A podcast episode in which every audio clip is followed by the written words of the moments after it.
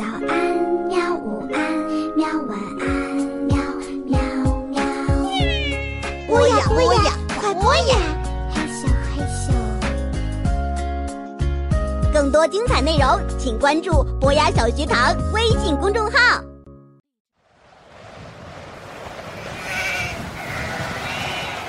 《敕勒歌》，北朝民歌。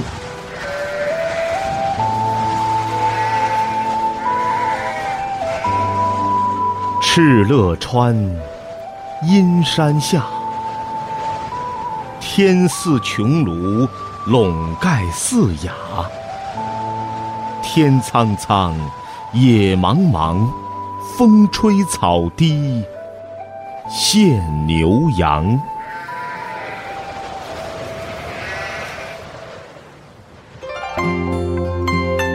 好，各位博雅小学堂的小朋友们，大家好，欢迎来到老于叔的诗词乐园。今天咱们来研究《敕勒歌》这首诗。相信呢，大家对于这首诗呢都不陌生。可能呢有一点哈、就是在听老于叔朗诵的时候，哎，觉得有点奇怪，那个不是“天似穹庐，笼盖四野”吗？怎么把那个“野”读成“雅”了呢？这里边需要跟大家说的是什么呢？“野”这个字啊，在古代它就读“雅”，啊，要读成“野”，您想想，不就和第一句这个“敕勒川，阴山下”它就不押韵了吗？哎，古音这个“野”字读“雅”。那么接下来呢，老于叔给各位简单的说一下这首诗的翻译。辽阔无边的敕勒平川，在鹰山脚下无尽的蔓延。苍天呐，像一顶巨大的圆顶帐篷，覆盖着美丽富饶的大草原。蔚蓝的天空无边无际，苍茫的原野辽阔深远。微风吹来，草儿低伏，啊，一群群肥壮的牛羊立刻在眼前浮现。非常非常壮阔美好的一首诗，呃，它是北朝民歌，所以呢，其实呢，这个文章的年代就已经告诉我们了，对吧？就是在南北朝时期。那么接着呢，咱们得按照老于叔说的这个做自己声音导演的方法来研究这首诗。时间、地点分别是什么呢？刚才我说了，这首诗是北朝民歌，那么说明这首作品是在我国南北朝时期写的。呃，南北朝是什么时候呢？大概就是公元四百二十年到公元五百八十九年，距今呢大概是一千多年。啊，这个时期啊，各位记住了，这最大的特点就是一个字乱。中国有史以来最乱的一段时期。你看，套用《三国演义》开篇话就是“天下大势，分久必合，合久必分”，天天在打仗。《三国演义》完了之后，最后是不是这个司马家建立了这个晋朝啊？到后来呢，出现了这个南北朝。关于南北朝的历史呢，我们在这就不多解释了啊，不然呢，咱们说三天三夜也说不完，对不对？咱们就记得这个时期南北朝特别的乱就行了。那么具体的时间是什么呢？哎，咱们注意一下最后一句哈，“风吹草低见牛羊”，说这儿的草啊茂盛到能够盖住牛羊了，就是草长得特别的高，只有当这个风吹过的时候，哎，草被吹低了，才能够看见成群牛羊的影子。那么这句话呀，就告诉我们说，这个季节特别适合草的生长，草是长得最茂盛的时候。所以敕勒川什么时候这个草特别的呃茂盛丰美呢？咱们得看一看敕勒川在哪儿，对吧？一查发现哦，原来啊敕勒川在甘肃蒙古一带，这个地区什么时候草最丰盛、最丰美啊？八月份。所以说，大约这首诗描写的就是八月份的敕勒川。这是时间，地点呢？刚才已经说了，敕勒川嘛，是吧？现在的这个甘肃蒙古一带。具体来讲，在什么地儿啊？阴山下，人家第二句就告诉咱们了。那阴山这个地方呢，我们可以稍微多做一些了解。以后呢还会出现在王昌龄的《出塞》当中，就是那句特别著名的啊：“但是龙城飞将在，不教胡马度阴山。”这阴山说的也是这儿。那么在王昌龄的那首《出塞》里边，这个阴山它指代的是我们国家北方的这个屏障哈。呃，说完了地点，下一句“天似穹庐”。什么叫穹庐呢？穹庐啊，就是北方游牧民族居住的这个毡帐，哎，说白了就像蒙古包。蒙古包什么样呢？哎，外边看一个大圆的帐篷，上头是一个带尖的圆顶。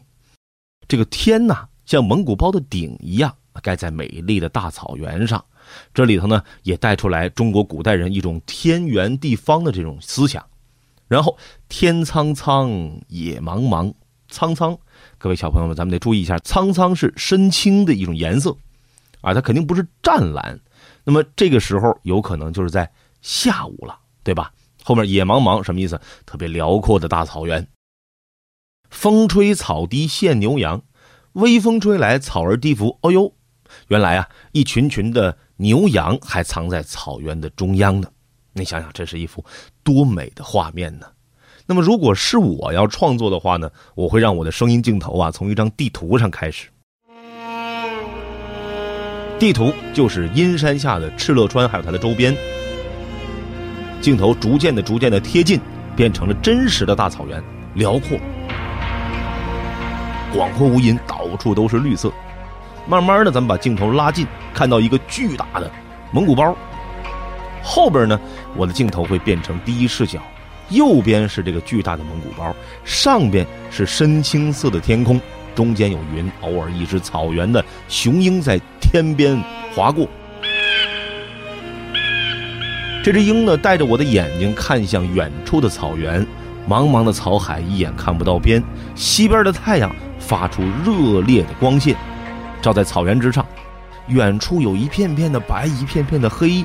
闭上眼睛，缓一会儿，再睁开。哦，原来呢是微风过处，草间的成群牛羊啊！哎，就是带着呢这种感情再来朗诵。朗诵的时候得注意啊，用眼神、眼神等等，包括手势，对于朗诵来讲，它算副语言。呃，人的这个百分之八十或绝大部分的这个传递信息都是靠副语言，用手势、用眼神就懂了。只有很少一部分实际上是用有声语言的，所以说，即便是不会外语，我们要出去外面的国家去旅游的时候，有时候打手势，对方也能听懂，就是这个道理啊。咱们说回来，用眼神来带动情绪。敕勒川说这句话的时候，看向远方，他在哪儿啊？在阴山下。哎，再往上看呢，天似穹庐，慢慢再往下要笼盖四野，而后看向远方，天苍苍，野茫茫，风吹草低。停顿一下，献牛羊。哎，说到这儿呢，咱们来听一下小朋友们是怎么读的。《敕勒歌》，南北朝，乐府诗集。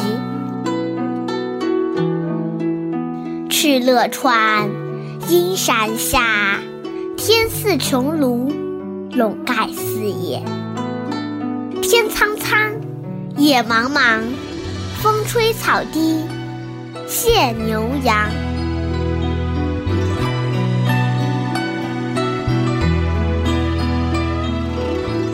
呃，听丫丫读哈，每次都特别好玩，你的声音奶声奶气的，很好听。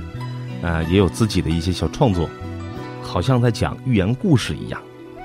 呃，但是读诗要更悠远绵长，字和字之间拉的要更开一些。那么他有自己的一种表达方式，只是稍微单一一些。然后各位呢，在听我读的时候，或者说听我，呃，跟老于叔学完之后呢，要注意一些技巧和技法上的，包括学完之后再把你们学好的、觉得可以的、比较像的再发给我也没有问题。那有的小朋友说我确实没去过大草原呢，咱们说了可以找图片。另外呢，我们可以哎找一找这个有关于嗯蒙古草原的一些歌儿啊，来听一听，感受一下。至于什么歌呢？可以问问自己的家长，啊，问问自己老师、同学都可以推荐一下哈。当然，我们要一些经典的歌，别是一些非主流的那些杀马特就成，哈哈，好吧。那么今天的老玉书诗词乐园呢，就到这儿。咱们今后分享的这个顺序呢，是按照小学生必备古诗词七十五加八十首这本书的顺序。那么下一首，咱们研究一下《咏鹅》。还是呢，欢迎大家关注我的公众微信号“小小宝听故事”，两个小啊，我会在那里给大家呈现我找的一些图文资料，并且呢，在那里等候和各位的交流。当然呢，也可以把大家作品发送给我，我们一块儿来研究。咱们下一次再见喽。